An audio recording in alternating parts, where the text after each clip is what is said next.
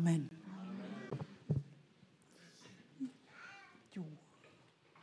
Okay, ich warte. Klasse. Das nächste, das, so heißt unser Dienst, Stiftung Hand in Hand. Und hier seht ihr schon unseren Freund und Pastor Paulo. Und ich weiß nicht, wer es mitbekommen hat. Mit dem, Ulrike, machst du den Dienst doch gerne, ne? Ja, das ist mein liebster Übersetzer, weil der steht nicht steif neben mir, wenn ich im Kinderdienst bin, weil ich bin die Kindermissionarin dort ähm, sondern der übersetzt wirklich mit Händen und Füßen. Und wenn ich einen Satz sage, dann sagt er drei. Ich hoffe, dass das dann immer auch so stimmt, aber die Kinder bezeugen es und es ist ein großer Segen, mit, gemeinsam mit Paulus, und die, Paulo zu dienen. Ja, und dieses Bild, das haben wir gerade jetzt im Februar gemacht. Da waren wir auf einem Schuleinsatz. Ich glaube, da waren so mh, hm, 400 bis 600 Kinder, die alle ihr Leben Jesus gegeben haben. Es war toll. So, und jetzt das nächste Bild. Ohne die Toten, genau. Er lebt noch. Wir kriegten einen schrecklichen Anruf per WhatsApp, dass unser Paulo, unser liebster Übersetzer und wirklich ein Diener vor dem Herrn, ein fröhlicher, dass der überfallen war. Der war unter die Räuber gefallen. Die hatten eine Straßenbarrikade gemacht im Busch und die dachten, er hat viel Geld dabei. Er hatte noch eine zweite Person hinten auf dem Motorrad. Die sind gestürzt und sind überfallen worden mit Macheten und das müsst ihr euch mal vorstellen. Dann wollten sie ihn totschlagen. Und Paulo hat uns erzählt, äh, dass er es gerade noch verhindern konnte. Wisst ihr wie? Die wollten auf seinen Hals einschlagen, aber Paulo hat den Dieb umklammert. So. Und jetzt schlag mich mal, jetzt schlag mich mal. Ja, dann komme ich nur noch hier da unten hin. Ja, er hat, der Dieb hat das, ich weiß nicht, wie er ihn umklärt hat, aber der Dieb konnte nur noch das Bein zerhacken. Mit so einem langen, zweischneidigen Kurzschwert. Das nächste Bild. Wir haben gedacht, jetzt, wir müssen den sonst wohin transportieren, damit der operiert werden kann. Und vielleicht ein Flugzeug bestellen oder so. Aber wisst ihr was? Der Arzt in unserem Dorfkrankenhaus, der gerade eine Woche vorher angefangen hatte, der hat sich die Röntgenbilder angeguckt und der hat gesagt, das kriege ich hin. Ein orthopädischer Chirurg, der im besten Krankenhaus von Tansania gelernt hatte, hatte einen Außeneinsatz, gerade zu dem Zeitpunkt. Und dann hat er dieses Bein operiert und ihr seht, das sieht ziemlich professionell aus, das war es auch. Mit dem Bein haben sie ihn auch so entlassen in die Lehmhütte. Es war unfassbar. Aber äh, der Paulo, der hatte immer Angst. Der machen wir mal das nächste, genau. Äh, nee, nee, da, genau, das kann ruhig schon. Der hatte immer Angst, das ist dann ganz gut geworden, dann haben sie es noch innen, der hat mehrere OPs gehabt und dann hatte der immer Angst, das wird nicht wieder. Wenn, wenn die mich hier im Buschkrankenhaus operiert werden, haben, ich werde nie wieder laufen können. Alle Nachbarn haben gesagt, guck mal, der Christ, der wird jetzt seine ganzen, sein ganzes Hab und Gut, das sind Kühe und Ziegen, verkaufen müssen, um die Krankenhausrechnung zu bezahlen. Er wird also verarmen, die Nichtchristen, ja. Äh, Pastor Paulo wird jetzt verarmen und er wird nie wieder laufen können. Das haben die gedacht. Ja, und wir haben natürlich die Krankenhausrechnung bezahlt. Er ist nicht verarmt. Und wir haben gebetet. Ihr habt, einige von euch haben mitgebetet. Und dann habe ich diese Röntgenbilder zu einem sehr guten Orthopäden hier in Deutschland geschickt. Und der guckt sich das an und sagt, das bitte gratulieren Sie dem Operateur. Das ist so gut operiert, das hätte keine Universitätsklinik in Deutschland besser gekonnt. Er wird wieder 100% gesund. Ja, Halleluja. Ja, das ist unser Herr.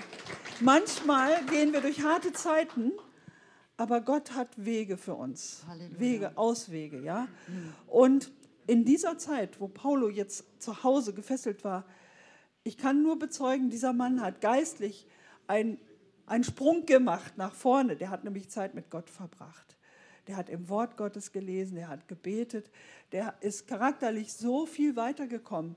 Wir haben gestaunt, mhm. wie, sehr, wie viel mehr wir Jesus in ihm jetzt sehen. Und ja, dann haben wir gedacht, der sitzt jetzt zu Hause und denkt, er kann gar nichts mehr, ne, Ulrike? Und dann haben wir ihn? Haben wir ihn besucht und haben ihn äh, ermutigt und haben ihn dann abgeholt zum nächsten Gottesdienst. Und da ist er mitgekommen und hat sein Zeugnis gegeben. Also wir sind noch bei dem vorherigen Bild. Genau. genau.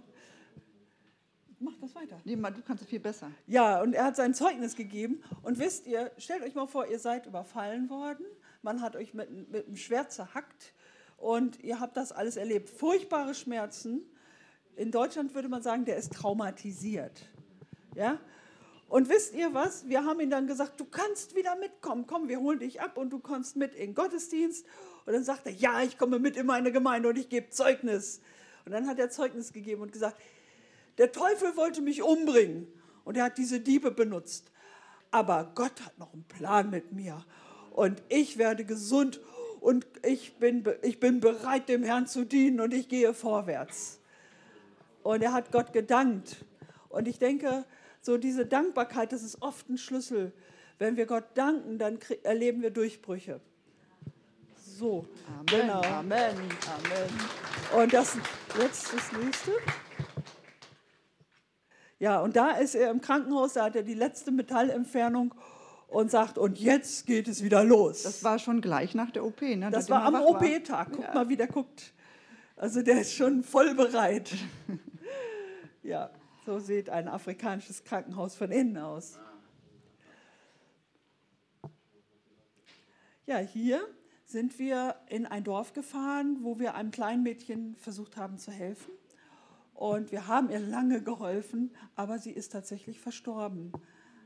Aber sie hat Jesus angenommen und wir wissen, wir werden sie wiedersehen und sie ist in ihre himmlische Heimat vorausgegangen. Und dann sind wir zu einem Trostbesuch gefahren. Jesus, der traut uns das zu, dass wir mit den Weinen weinen und die Trauernden trösten. Und dann sind wir dorthin gefahren und haben ihnen erzählt, dass ihre Nehmer, die hieß Nehmer, Gnade übersetzt, dass ihre Nehmer in der himmlischen Heimat jetzt ist. Und dann haben wir gefragt, und wo geht ihr hin, wenn ihr eines Tages sterbt? Wir alle müssen eines Tages sterben. Es ist nur eine Frage des Zeitpunktes. Ja? Äh, und dann haben wir sie eingeladen, doch Jesus in ihr Herz anzunehmen, der uns ewiges Leben schenkt und der jetzt schon verspricht, jeden Tag mit uns zu sein. Und das ganze Dorf bekehrt sich. Ist das nicht wunderbar? Halleluja. Und dann haben wir gebetet. Und wisst ihr, was an dem Ort noch passiert ist? Dann haben wir gebetet, haben gebetet, Herr, ähm, tröste du diese Menschen, gieße deine Liebe aus, heile du die Herzen, wo sie Heilung brauchen. Wir dürfen mit allen Nöten ganz ehrlich kommen. Wir brauchen nicht so tun, als wenn wir immer gut drauf sind. Wir dürfen ganz ehrlich sein und Jesus kommt dann mit seinem Trost rein. Und dann Wisst ihr, das ist echt gut, wenn man hörend betet, hört, was der Herr sagt.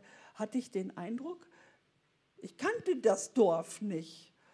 Ich sage, ich habe so den Eindruck, in Deutschland ist das so, aber vielleicht ist das ja bei euch Maasai auch so, dass hier Streit im Dorf ist. Und dass ihr habt jetzt euer Leben Jesus gegeben und jetzt möchte Jesus, dass ihr denen vergebt, die euch Ungerechtes getan habt und dass ihr den Streit begrabt, dass ihr euch vertragt.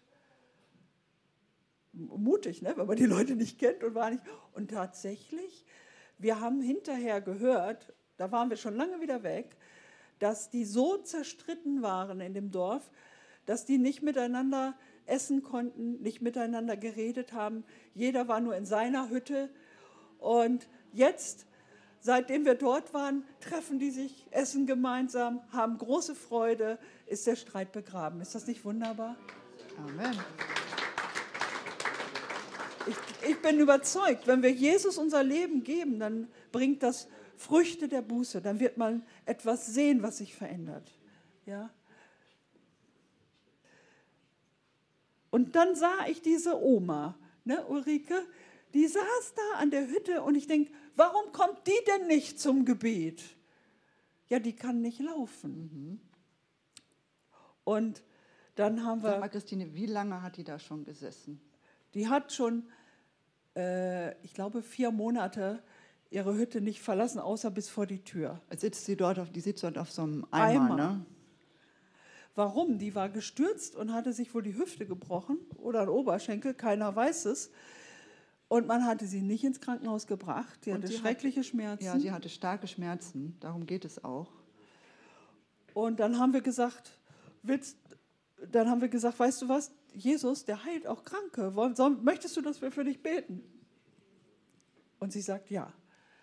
Und jetzt mal das nächste.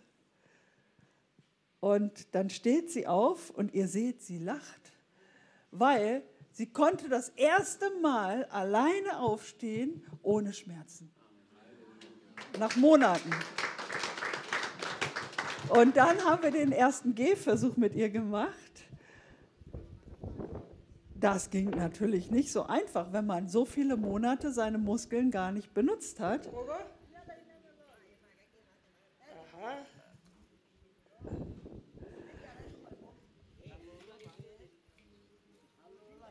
Das war im Februar.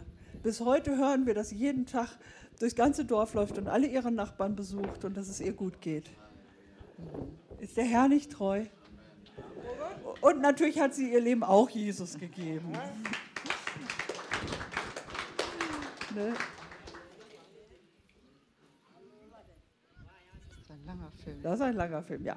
Das fängt immer wieder von vorne Der an. fängt immer wieder von vorne an. Wir machen einfach mal nächsten, das nächste Bild. Genau.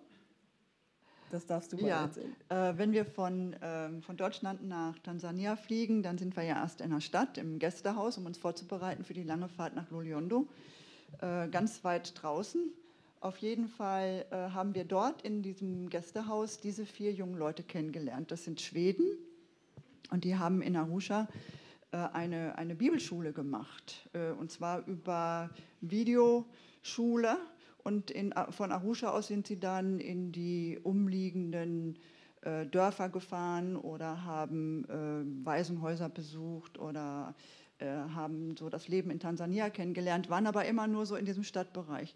Und Christine und ich, wir hatten den Eindruck, das wäre doch schön, wenn diese vier jungen Leute einfach mal mit aufs Land rauskommen. Ganz weit draußen, wo sonst keine anderen Weißen sind. Da, wo die Dörfer sind, wo wirklich äh, oft noch Jesus gar nicht so bekannt ist, also richtig Missionsarbeit. Und äh, die beiden, die vier hatten auch sofort Freudigkeit dazu, mussten aber ihre Missionsgesellschaft fragen. Und äh, obwohl diese Missionsgesellschaft uns gar nicht kennt, haben sie es doch gestattet, dass sie uns dann, also das war im, äh, im Herbst, dass sie uns dann jetzt im Februar begleiten durften für eine Woche. Und das war eine ganz spannende Angelegenheit. Ja, weil wir mussten mit dem Auto schon vorfahren und die hatten nur einen gewissen Zeitraum und dann haben wir gesagt, okay, dann kommt ihr mit dem Bus nach, dann erlebt ihr gleich mal das richtige einheimische Leben. aber auch äh, eine, eine Fahrt mit einem Überlandbus. Und das ist abenteuerlich. Und es war auch abenteuerlich, weil das Wetter so Genau. ganz anders war wie äh, erwartet. Es hat nämlich geschüttet. Es hat geregnet wie aus allen Kübeln. Wir hatten Starkregen, als wir vorankamen mit unserem Auto. Das war, wir erleben wirklich, wir, Jesus ist der, derjenige, der das Wetter bestimmt. Ne? Wir haben gebetet, wir sind gefahren mit schweren Wolken und kaum kommen wir an, geht's los mit dem Regen. Und wir haben das den ganzen Einsatz, vier Wochen, jeden Tag so erlebt. Wir konnten alle Einsätze machen, die schwierigsten Fahrten. Ob wir mittags um eins kamen oder um vier oder um sechs abends, sobald wir zu Hause waren, ging der Regen los und Gewitter und Starkregen. Aber wir haben erlebt, wie der Herr das Wetter rund um uns zu so gelenkt hat, dass wir alle Einsätze machen konnten. Weil die Straßen sind so schlecht, wenn es regnet, können wir da nicht fahren. Äh, mal das nächste, das ist ein Film, das ihr mal seht. Also so hört sich das an auf dem Blechdach. Ne? So, dann können wir das nächste. Ja, und, und der Regen, der hat, äh, ähm, das ist bei uns in Loliondo am Missionshaus, äh, hat äh, das, das überflutet. Und ähm, da seht ihr unser Auto und davor seht ihr so, so was Dunkles. Da, da drunter an der Stelle ist unser, Unsere Wasserzisterne, unsere Regenwasserzisterne. und da hat das ganze Schlammwasser reingespült. Das heißt, dass wir dann erstmal, nächste Bild, ähm, so sah das dann aus, wenn wir unsere Wasserkräne geöffnet haben. Ähm, damit konnten wir noch duschen. Und Und, damit Toilette konnten wir noch Toilette spülen, äh, aber das haben wir natürlich nicht zum Kochen genommen. Wir haben dann frisches Regenwasser aufgefangen. haben einfach eine große Wanne un unter die tropfende Regenrinne gestellt und da, so hatten wir dann Wasser auch zum, äh, zum äh, Trinken und zum Kochen. Und das ist bei uns vor dem Tor. So sieht das aus, wenn es gerade stark regnet. Geregnet hat, das ist schon ein bisschen abgelaufen. Da war schon gut abgelaufen, genau. Wir haben dann nächste. unsere Wächter beauftragt. Wir haben also Wächter in Tansania, die unsere, unser Grundstück bewachen. Das ist so nötig dort.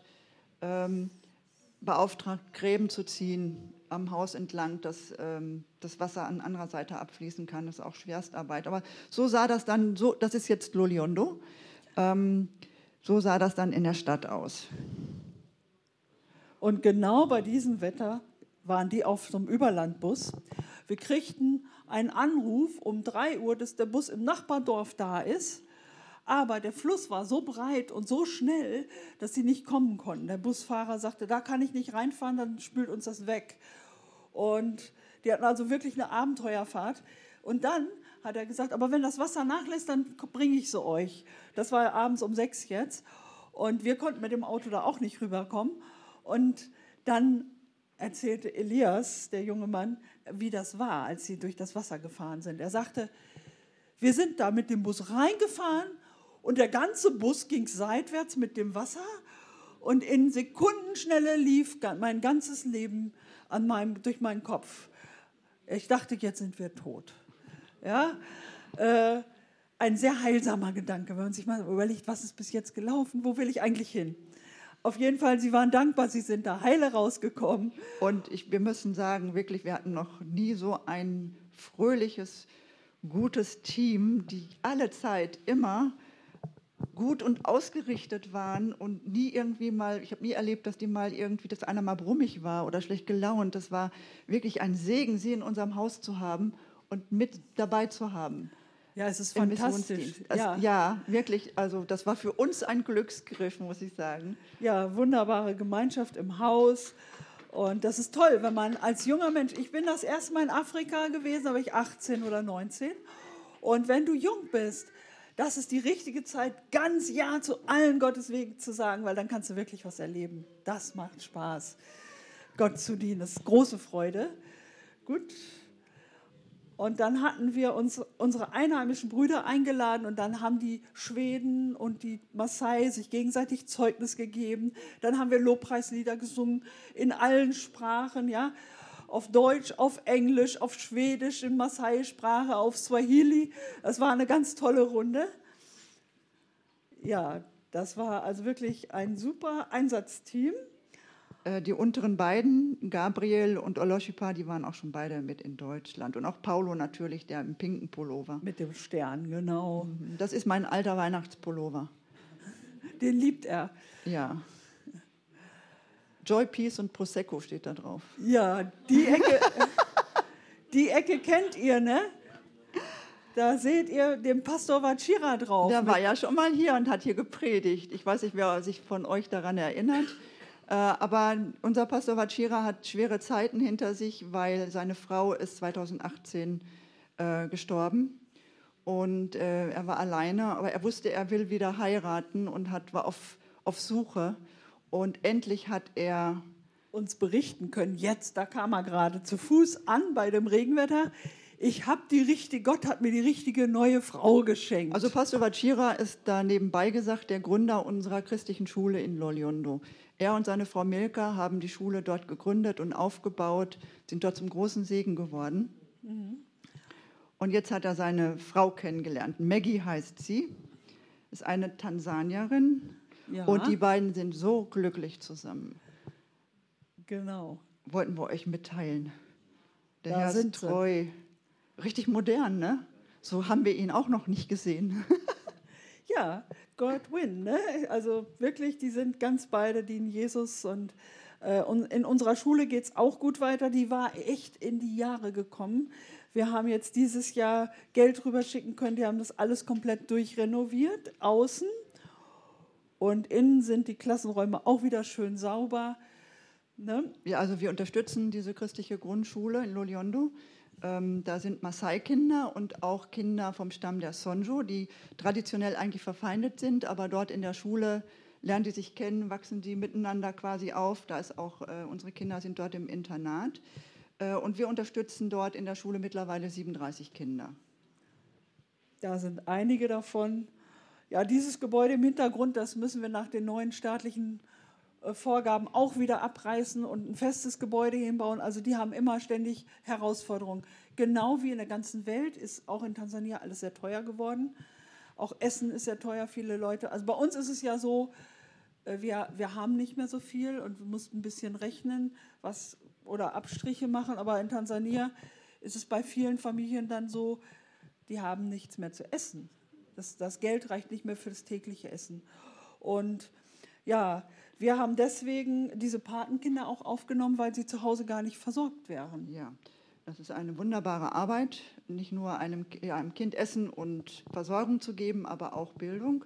Und wie gesagt, wir haben 37 Kinder dort und ich glaube, ein Kind, Good Luck, das ist euer Kind, ne? Mhm. Genau. Äh, der ist von dieser Gemeinde, ich weiß gar nicht, hat sonst noch jemand einen? Ich glaube von dieser Gemeinde nicht. Also es ist eine 50 Euro kostet die Patenschaft und ähm, ja, wir kennen sie und wir treffen unsere Kinder mhm. jedes Jahr äh, zweimal mhm. und einmal im Jahr haben wir sie auch bei uns im Missionshaus und haben wirklich auch wirklich Zeit mit ihnen und äh, hören dann auch so, wo es bei dem einen oder anderen, wo der Schuh drückt, nehmen Briefe mit von den Pateneltern oder auch mal kleine Geschenke. Und hier seht ihr uns im Auto international unterwegs in die Dörfer mit dem schwedischen Team, dem Swahili-Team und dem deutschen. So. Da kamen wir an eine Schule, die war sehr weit weg und da waren wir gar nicht gerne gesehen, weil der Headmaster, Schulleiter war, äh, so viel ich weiß, Moslem. Aber mit viel Zähneknirschen durften wir unseren Dienst dort tun, weil wir hatten eine offizielle Genehmigung der Schulbehörde. Die müssen wir, bevor wir in die Schulen dort gehen, müssen wir, erst, müssen wir das erst beantragen, in welche Schulen wir gehen, was wir dort machen, welches Thema wir behandeln. Und an diesem Tag hatten wir eben diese Schule, weißt du noch den Ort? Soizambu. Soizambu, genau. Ähm, wir durften dann den Dienst tun. Wir treffen uns draußen mit vielen hundert Kindern. Da könnt ihr mal so die Übersicht sehen. Nächste. Ja. Und dann gibt es, äh, haben wir euch schon oft erzählt, Spiele und Lieder und eine biblische Geschichte und dann äh, eine Predigt und einen Aufruf.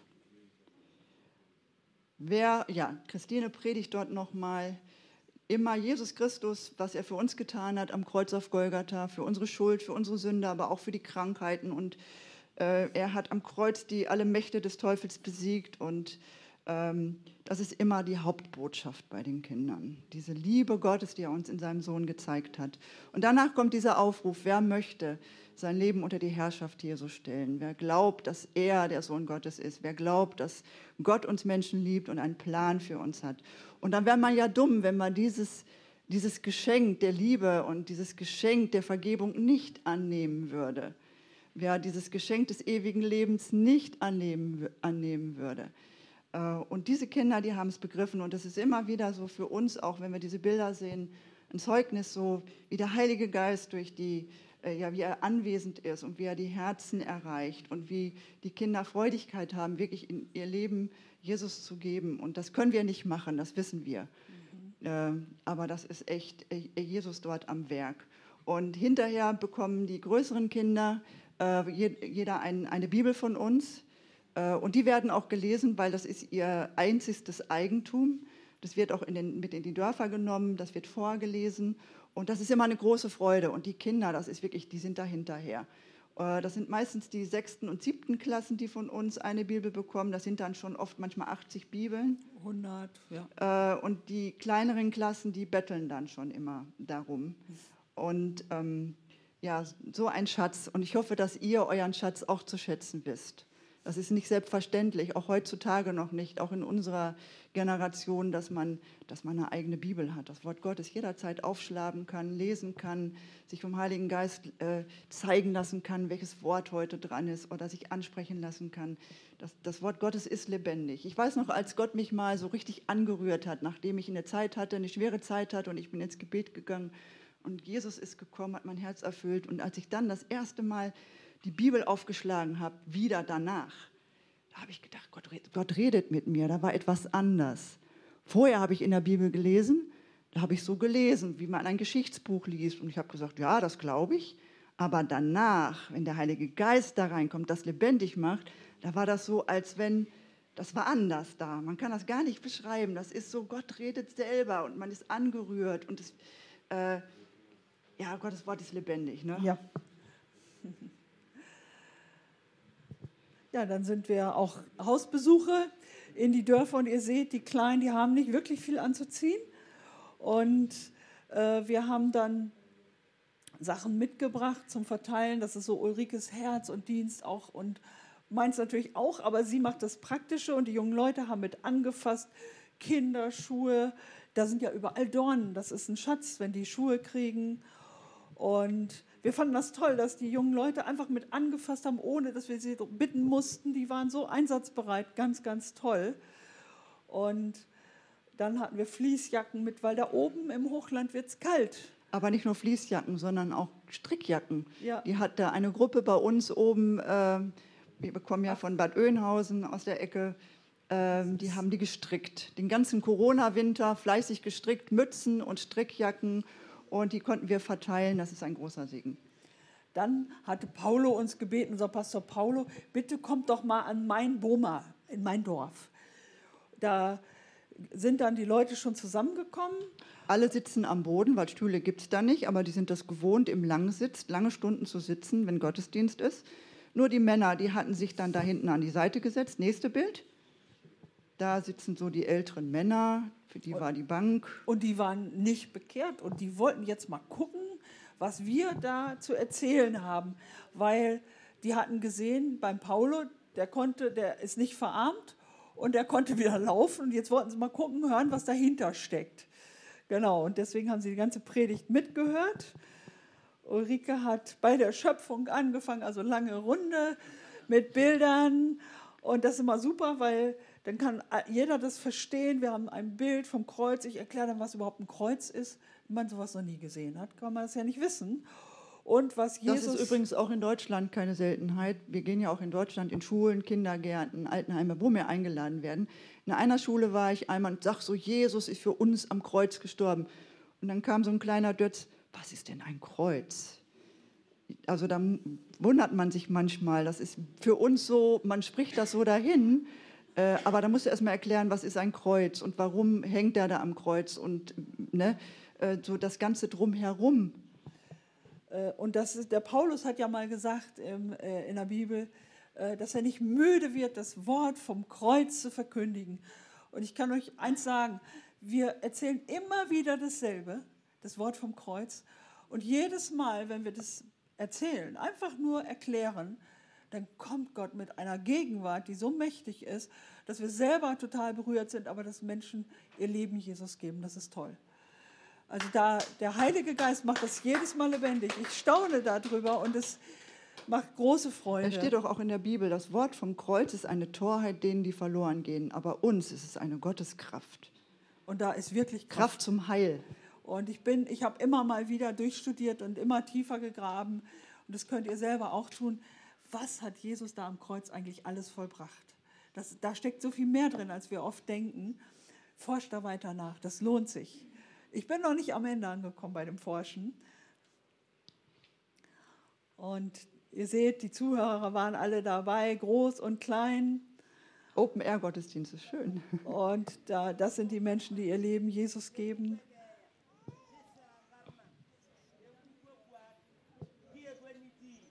Bibel steht, dass jeder Stamm, Menschen aus jedem Stamm und jedem Volk zu Jesus kommen, äh, von Gott errettet werden. Und jetzt sind wir bei einem anderen Stamm. Jetzt waren wir bei dem Maasai-Stamm bis jetzt. Und hier sind wir bei dem Stamm der Sonjo. Und unser Freund und Bruder Elikana, Pastor Elikana leitet da gerade das Übergabegebet, den hatten wir darum gebeten. Und der kam zu uns und er war tief traurig. Drei Wochen zuvor war seine Frau gestorben. Ähm, unter schrecklichen Umständen im Krankenhaus hatte man auch einen Fehler gemacht und es war für ihn eine Katastrophe, weil seine Frau war, war sein, seine Mitstreiterin, die sind in einem Dorf, wo wirklich sehr viel Opposition ist, wo die Gemeinde, wenn sie mal wächst, wo die Leute wieder weg abfallen, weil, weil der Druck von außen so stark ist. Durch die Tradition, traditionellen Riten, ja, genau. durch diese äh, religiösen. Und äh, auch eine Beterin und ja, dann haben wir ihn eingeladen. Wir haben gedacht, der muss zu uns kommen, den müssen wir trösten. Und dann haben wir noch zwei Maasai-Brüder dazu eingeladen. Also neben mir sitzt der Elekaner und dann sitzt hinten Paulo und der Ezekiel. Und dann haben wir Gemeinschaft gehabt. Und wir haben sie bei uns schlafen lassen. Wir haben ja nun ein großes Haus. Und das war für sie schon ein Abenteuer. Die leben ja noch in der Lebenhütte, schlafen auf einer Kuhhaut. Das ist sehr laut, äh, nachts sehr laut, weil da sind ja die in der Hütte noch außerdem noch die kleinen Ziegen und die kleinen Schafe und außenrum draußen sind die Kühe Ja. äh, eingepfercht in dem Boma. Das ist mit einem Dornen, mit einer Dornenhecke geschützt außen, damit die Hyänen nicht reinkommen oder die wilden Tiere und die äh, Tiere angreifen können und die Menschen. Und jetzt durften sie in einem richtigen Bett schlafen. Und du hast vorher was verteilt? Schlaf Schlafanzüge. Weil die Maasai ziehen sich ja nicht aus, wenn sie die die leben in ihren Sachen. Wir sind das ja gewohnt, uns ständig an- und auszuziehen, je nach Gelegenheit und Gegebenheit. Aber die haben nur das, was sie am Körper haben. Und das wird auch abends nicht ausgezogen. Sie gehen so, wie sie sind, ins Bett. Und dann wird nur das Tuch, was sie haben, diese roten Tücher, übers Kopf, beim Kopf gezogen. Und dann wird geschlafen. Und jetzt schlie- schliefen sie in Bettwäsche und in Schlafanzüge. Und vorher eine heiße Dusche. Also wir Oh haben ja, richtig das ganze Dusche. Programm gemacht. was hat Ezekiel noch gesagt? Ezekiel, der oben liegt, der Pastor, der sagte, hier, ich habe noch nie so gut geschlafen in meinem ganzen Leben. Es ist so still hier. Und wisst ihr, in der Nacht hatten wir, hatten wir Starkregen und wir fanden das richtig laut auf dem Dach. Aber er sagt, es ist so ruhig hier, ich habe so wunderbar Aber das geschlafen. andere ist, äh, dadurch, dass die drei Männer jetzt zusammen waren, die sich ja nun, äh, Elikana kannte die beiden anderen ja gar nicht, außerdem noch von diesem Feindesstamm, äh, die haben sich so gut verstanden, sodass ähm, da eine gute Freundschaft daraus entstanden ist und es hat dem Elikana richtig gut getan. Und dann kam Elikana an und Ach, sagte, fragte mich, darf ich, würdest du für mein Motorrad beten? Ich sag, ich bete eigentlich nicht für Motorräder. Was hat es denn? Ja, das ist kaputt, ne? Also da muss es repariert werden. Und dann hat sich Christine mit Ezekiel zusammen das Motorrad von Elikana angeschaut. Es war unglaublich. Es hatte keine Bremsen, es hatte kein Licht, es hatte kein Dashboard. Es, aber und der ist durch die steilen Berge damit gefahren. Und die Reifen waren abgefahren, also äh, dass das Ding überhaupt noch angesprungen ist, war ein Wunder. Der Motor war auch schon kaputt. Und da haben wir erstmal geholfen, das ein bisschen zu reparieren. Naja, aber dann haben wir gesagt, unsere Brüder, die brauchen, auch der Paulo, der war ja überfallen worden, die brauchen neue Motorräder. Und wir sind so dankbar, dass, dass Menschen in Deutschland sich berühren lassen und uns helfen, dass wir unsere Brüder befähigen können für den Dienst. Wir haben also, Einige Motorräder konnten wir reparieren. Die sind die ersten, die wir gespendet hatten, sind auch schon in die Jahre gekommen, werden ja viel gebraucht, Offroad. Äh, konnten wir reparieren. Andere haben wir neu gekauft und die älteren wieder ein bisschen aufgepeppt und an andere Pastoren weitergegeben. Also der Segen geht weiter mit diesen Motorrädern. genau. Da seht ihr das ganz zufrieden. Der hintere, der Johanna, der hat auch. Johanna Motorrad. ist der Vater von Good Luck. Der hatte übrigens sich das Bein gebrochen, das hast du mitbekommen. Ne? Ja, genau. Ja, und die haben sich angefreundet, die Maasai und Sonjo-Pastoren, und haben sich gegenseitig zu Diensten eingeladen. Und das war für die ein Erlebnis, als wenn du das erste Mal nach Afrika fliegst.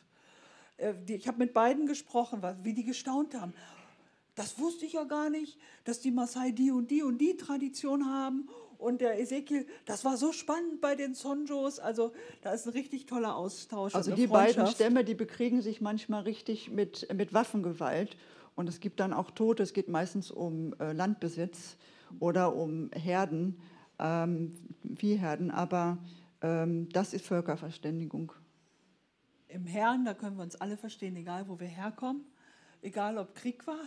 Auch bei Zonjos Maasai war Krieg, aber die konnten sich verstehen, weil der Herr, wenn wir Jesus haben, dann, dann bringt er unsere Herzen zusammen. Das ist unser Herr, der schafft das. Im letzten, Im letzten Jahr haben wir sieben, sieben neue Kinder bekommen, neue Patenkinder. Und wir haben sie zu uns eingeladen. Ulrike, die Leute können zählen, da sind acht drauf. Ja, einer, äh, das ist noch der Luca, der dahinter steht. Der gehört da eigentlich nicht zu, aber ist einer unserer Patenkinder. Ist auch ein Sonjo. Äh, Und wir möchten euch da, glaube ich, zwei von vorstellen. Genau. Ähm, die hatten wir im Haus, das war auch sehr schön. Und die haben auch schon Briefe von ihren Pateneltern bekommen. Und eine davon ist die Namesho. ist, der, ist die Schwester von Olomoniak, der bei uns auch schon ähm, äh, zur Schule geht. Und die hatte vor Jahren eine schwere Operation. Ähm, wir wissen aber nicht, was für eine Operation das war, war nicht rauszukriegen. Irgendein inneres Organ, wo sie den Namen nicht wussten, unsere Maasai. Aber es war eine sehr schwere OP und die haben das Kind so in diese Hütte entlassen und die Mutter hatte nicht genug zu essen zu Hause. Und, und alles Geld für die Ärzte ausgegeben, so wie man das manchmal in der Bibel liest. Und ähm, wir haben uns davon berühren lassen und haben dieses Kind mit äh, äh aufgenommen in unsere Schule und wir haben einen Paten gefunden. Das ist sie heute. Man kann die Narbe noch gut sehen, aber wir haben dann erfahren, äh, wie gesagt, sie hat den, der Bruder Olomoniakis bei uns und Mutter ist sehr arm. Wir haben dann erfahren, dass sich ähm, ein, noch ein Kind, der hatte noch, die hatte noch einen Teenager zu Hause, äh, dass der sich äh, umgebracht hat. Ähm, ja, da war Streit gewesen zwischen den, zwischen den Jungs. Es ging irgendwie um, um, um das Hüten. Auf jeden Fall ist der, war der so ärgerlich, der ist nach Hause gelaufen und hat wohl Gift geschluckt äh, in Affekt. Teenie, ne? die machen manchmal Sachen, das ist ohne Kopf und ohne Verstand. Auf jeden Fall ist er noch ins Krankenhaus, ist er noch ins Krankenhaus gekommen, aber man konnte ihm nicht mehr helfen. Und ähm, dann haben wir gedacht, wir müssen unbedingt die Mutter äh, treffen und zu Hause besuchen. Und das ist die Mutter von Olomoniak und Namisho. Das ist die Hütte, wo sie wohnt. Und dort haben wir dann auch, ähm, haben sie getröstet, haben mit ihr geredet, haben auch äh, ein, ein Wort gesprochen. Dann kamen Dorfbewohner und auch Kinder und Erwachsene dazu. Christine hat ein gutes Wort gehabt. Wir haben zusammen gebetet. Die Leute haben ihr Leben Jesus gegeben. Das ist immer keine Schwierigkeit. Äh, und ja. es ist wirklich echt Gnade. Das war nicht immer so. Früher war es sehr schwer, wenn man dann äh, von Jesus erzählt hat. Die Leute wollten dann zwar gerne mehr wissen, aber es hat sich nicht gleich jeder bekehrt. Und dann natürlich auch die äh, Kinder haben Mützen bekommen und Sachen zum Anziehen. Und unter anderem haben wir dann auch ein junges Mädchen kennengelernt, die Selina, die ist ganz links an der Seite. Das ist Selina mit ihrem Vater. Vater ist sehr arm. Äh, der hat zwar ein Feld, aber der hat, äh, weil die nichts zu essen zu Hause hatten, keine Kraft, das Feld zu bestellen. Und unser äh, Pastor Daudi, den wir mit dabei hatten, der hat sich dann gleich bereit erklärt zu kommen und das Feld zu bestellen. Äh, und die Selina, die konnte nicht zur Schule gehen, schon seit Jahren nicht mehr, weil die hatte. Drei Jahre nicht. Die hatte Schmerzen in den Beinen, Knochenschmerzen. Und die Ärzte wussten nicht, was sie hat. Und dann haben wir dafür gesorgt, dass sie in die Stadt gekommen ist, um, haben sie in die Krankenhäuser gebracht. Ähm, und dort sollte sie dann Medizin bekommen und natürlich zweimal die Woche Fleisch zu essen und Gemüse.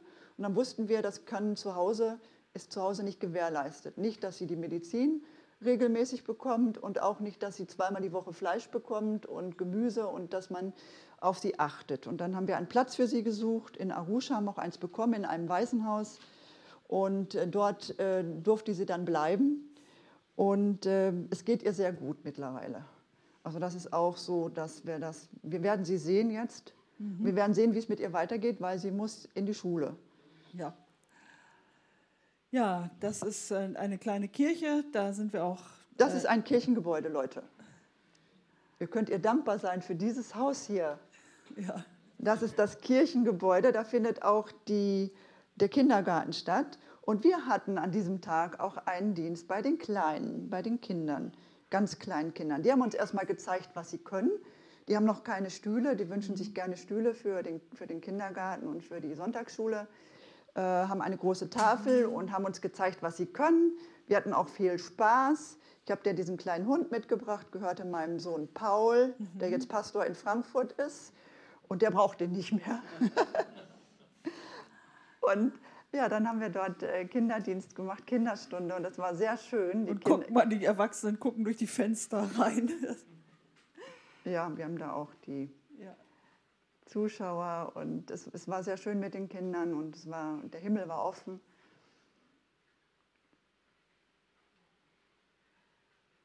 Und auch dort, das Gebet, selbst mit den Kleinen, da wird alles ganz still und da ist Jesus dann da mhm. und rührt schon die Kinder an. Im Wort Gottes steht, ähm, das hatte ich heute Morgen so beim Gebet, als wir hier waren, nicht ich habe euch, nicht ihr habt mich erwählt, sondern ich habe euch erwählt, dass ihr hingeht und Frucht bringt und dass eure Frucht bleibe. Äh, und er kann bewahren, er kann das für uns bewahren, was er uns anvertraut hat. Und das sage ich auch hier zu dem Kinderdienst und auch für die Roll Ranger. Ich bin ja nun Kinderarbeiter schon immer, auch Roll Ranger, ich war auch Roll Ranger Ausbilder.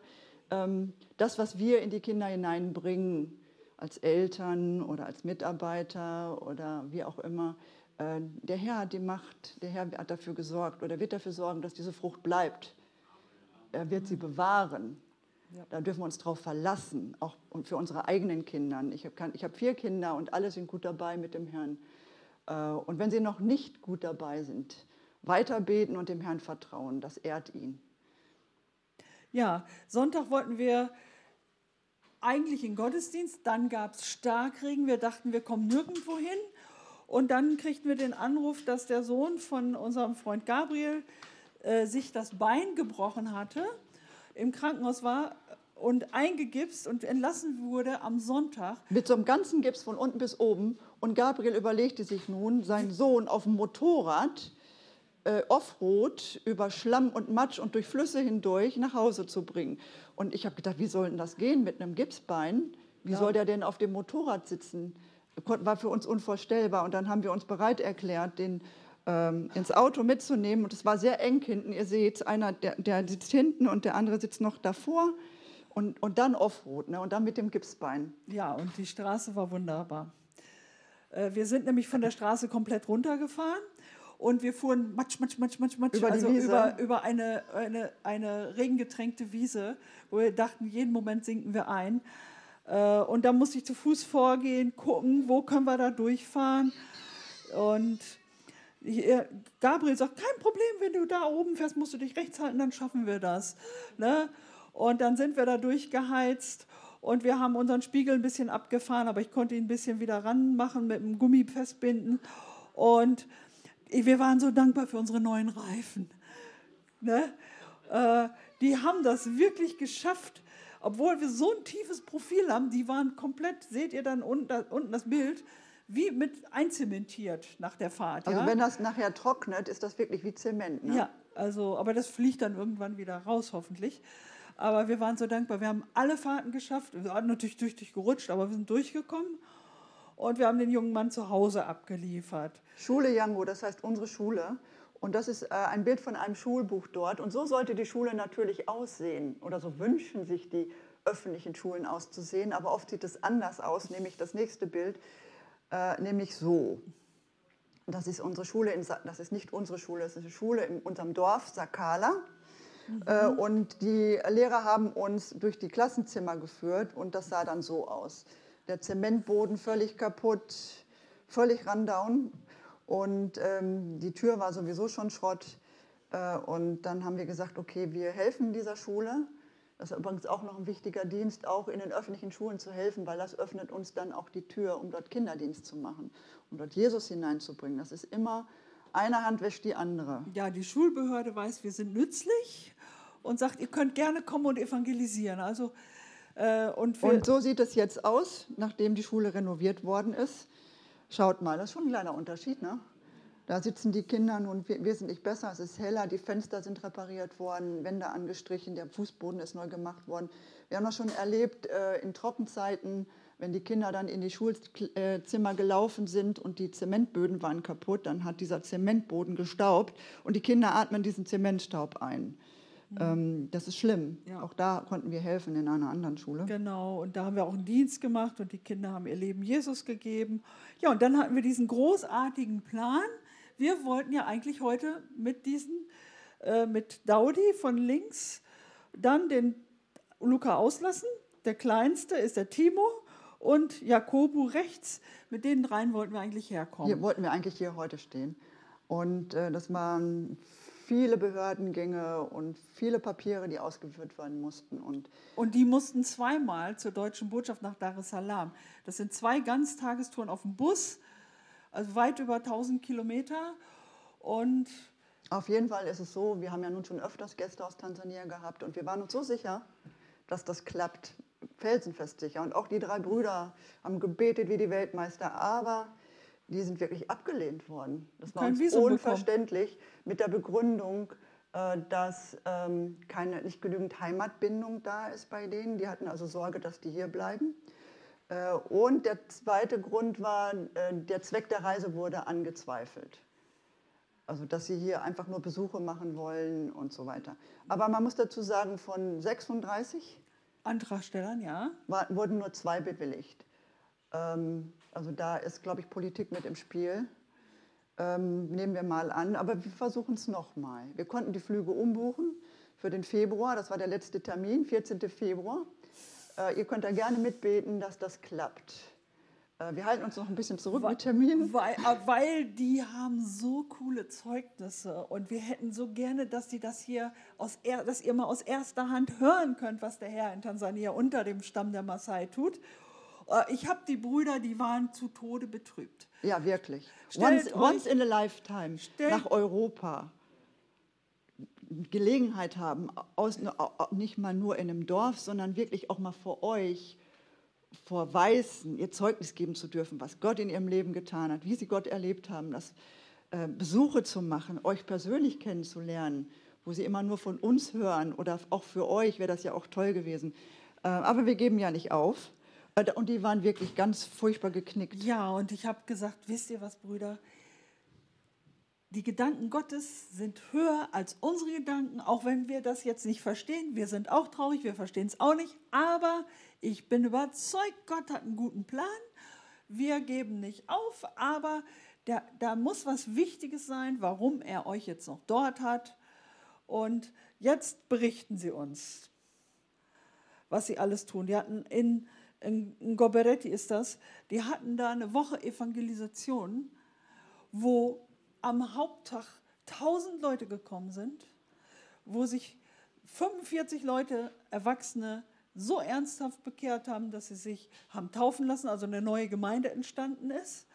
Und die haben diese ganze Gruppe von Menschen, wo Hunderten von Menschen jeden Tag verköstigt, ohne dass wir einen Cent dazu gegeben haben. Selbst Nichtchristen haben Kühe gespendet und Mais gespendet. Also es, da war es ein großer Aufbruch gewesen. Und nochmal gucken. Ja, da lässt sich eine Frau taufen. Äh, Das erzähle ich euch nicht im Ganzen, aber die ist geheilt worden. Das war so ein großes Wunder, dass die gesagt hat, ich gehe, das war letzten Sonntag passiert, äh, als der Daudi gepredigt hat. Der wäre ja sonst hier gewesen, ne? Aber der hat dort gepredigt und da ist ein Wunder passiert. Das spricht sich jetzt überall rum. Und diese Frau, die hat gesagt, wenn ich gehe hier nicht weg, bis ihr mich tauft. Ne? Also, äh, ja, sagten die, aber Taufe können wir frühestens nächste Woche organisieren. Sagt sie, ist mir egal, dann bleibe ich hier sitzen bis nächste Woche. Ich gehe hier nicht weg, bis ich getauft bin. Und dann haben die wirklich gesagt, okay, dann taufen wir jetzt das erste Mal. Die haben sonst immer den Pastor Oloshipa, der die Taufe macht. Und dann hat Daudi gesagt, okay, dann taufe ich dich heute. Dann sind sie mit der ganzen Gemeinde losmarschiert mit einer Frau, die vorher nicht laufen konnte, zu einer Stelle, wo sie Wasser gefunden haben, wo sie sie taufen konnte. Das ist wie wieder mit dem Vers heute aus den Losungen. Ne? Als der Kämmerer sagt, hier ist Wasser, was hindert mich, dass ich mich taufen lasse? Also, was, was hindert dich, dich taufen zu lassen? Wenn du ganze Sache mit Jesus machst, dann tu diesen Schritt. Bekenne vor der sichtbaren und unsichtbaren Welt, ich gehöre zu Jesus, ich will kein anderes Leben mehr, ich lebe nur noch in meinem neuen Leben. Das hat diese Frau gesagt. Ich, ab heute lebe ich nur noch mit Jesus. Und das sollen alle wissen. So, äh, Moment, noch mal einmal zurück.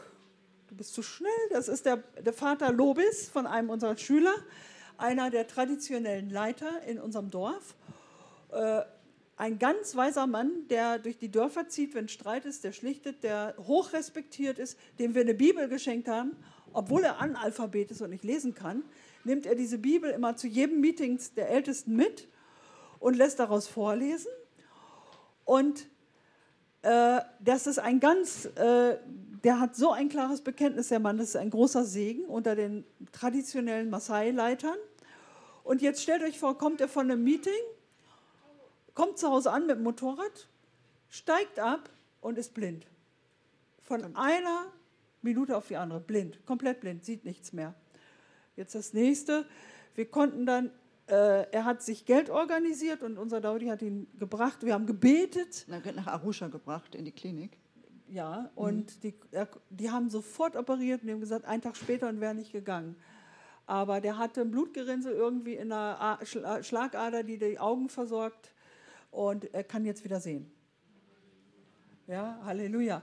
Aber manchmal heilt Gott durch Gebet und manchmal heilt er durch Medizin. Wir erleben beides.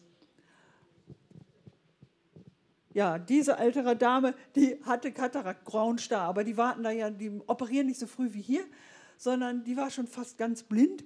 Und als dann erste, das erste Auge operiert war, sagte sie, boah, die ganze Welt ist neu. Ich sehe alles ganz sauber und ganz klar. Die heißt übrigens auch Nashipai wie du. Ja, ja das ist das das letzte Bild schon fast? Ja, wir sind mhm. fast durch, ja. Ja, den haben wir jetzt vor einigen Wochen kennengelernt. Das ist Oloningo, der hat Knochentuberkulose. Ist bei uns also noch weit verbreitet. Wir haben auch noch äh, andere Kinder, die auch schon auch Tuberkulose hatten. Aber bei dem sieht es halt ganz schlimm aus und das hat uns sehr erbarmt. Und ähm, man konnte ihm, die Eltern sind nicht arm, aber man konnte ihnen irgendwie in keiner Klinik helfen. Der war in Kenia. Zwei Jahre im Krankenhaus, hat ja. nichts geholfen schlimmer geworden. Und jetzt hatten die Ärzte Angst, dass äh, die, der hat schon Knochen in sich, die schon am Gammeln sind und zerbrechen. Und die hatten Angst, dass der Magen zugeht, der konnte schon nichts mehr essen. Aber wir haben ihn dann mit Krankenwagen, so sieht da so ein Krankenwagen aus, doch das interessiert euch auch, äh, in die Stadt fahren lassen. Und da steht er mit seiner Jacke und seiner Mutter. Und jetzt haben wir ihn erstmal, der durchchecken lassen. Zwei Tage lang haben die alles gecheckt. Der kann weder lange stehen noch lange laufen. Und der kann ja auch nicht normal liegen. Der kann auf dem Rücken, ihr habt den gesehen, der kann ja auch nicht normal auf dem Rücken liegen oder so. Ja. Äh, der haben, die haben ihn also wirklich zwei Tage durchuntersucht. Und er konnte vorher fast nichts mehr essen. Und jetzt haben wir die Nachricht bekommen, der ist für zwei Personen. Also da hat der Arzt gesagt, ihr könnt Gott danken. Ich habe gedacht, der stirbt uns vorher. Die wollen ihn Donnerstag im Krankenhaus aufnehmen und dann anfangen zu operieren. Also da könnt ihr auch mit beten. Ich weiß genau. gar nicht, wie das gehen soll. Das können wir uns nicht vorstellen. Nein. Das ist jetzt ein Film. Äh, Rike, das ist der Film. Wolltest du vorher was sagen? Ja, einmal nochmal Stopp. Kannst du Pause machen? Ja, danke. wir sind zum Ende gekommen. Ähm, und wir haben jetzt nochmal eine kleine Zusammenfassung und von, diesem, von dieser schönen Reise, die wir hatten. Und wir sind da immer sehr dankbar, dass wir euch das weitergeben dürfen und staunen immer wieder selber, wenn wir die Bilder sehen, wie wir Gott erleben dürfen und dass wir Teil von dieser Arbeit sein dürfen in, an seinem Reich, so wie auch ihr Teil der Arbeit seid. Ähm, wir haben euch lieb gewonnen in den letzten Jahren. Wir kommen ja nun schon, ich weiß gar nicht schon wie lange. Äh, wir waren ja auch schon bei dem alten Haus hier. Äh, und über die Zeit haben wir den einen oder anderen näher kennengelernt. Und es ist einfach schön, gemeinsam in dieser Zeit miteinander ein Stück Weges zu gehen. Wir sind gespannt, wie der Herr weiterführen wird. Äh, ja, danke, dass ihr zugehört habt und Christine sagt gleich noch zum Schluss was. Genau, aber erst gucken wir uns den Film an.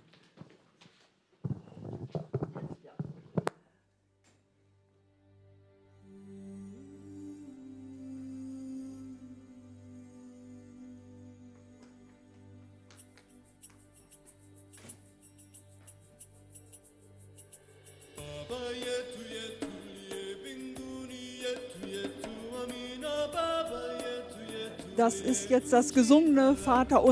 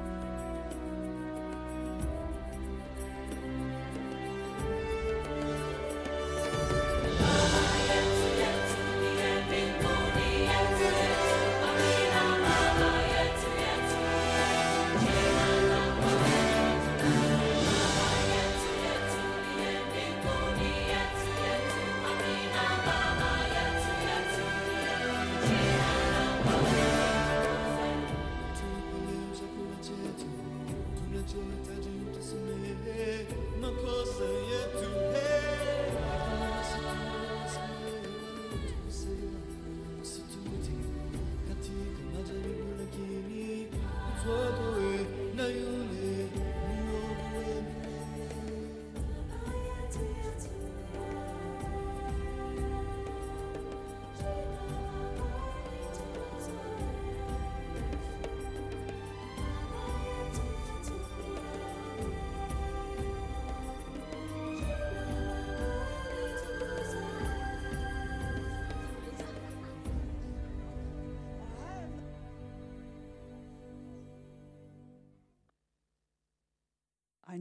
Noch, ne?